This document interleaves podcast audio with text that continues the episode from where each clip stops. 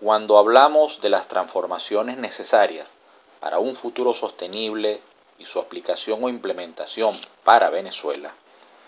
puntualmente al referirnos a los avances en la mejora de la educación y los cuidados de salud, debemos ubicarnos en el contexto de los objetivos de desarrollo sostenible de la Organización de las Naciones Unidas, los llamados ODS. En este caso, al objetivo número uno, erradicación de la pobreza y reducción de las desigualdades, al objetivo número tres, salud y bienestar, al objetivo número cuatro, educación de calidad, al objetivo número 8, trabajo decente y crecimiento económico, y al objetivo número 10, reducción de las desigualdades. En este sentido,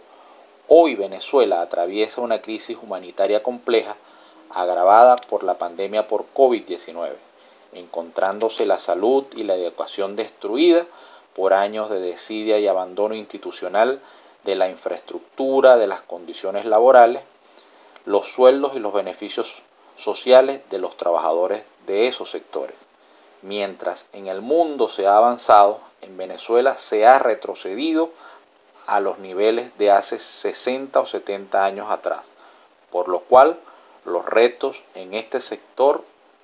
son enormes.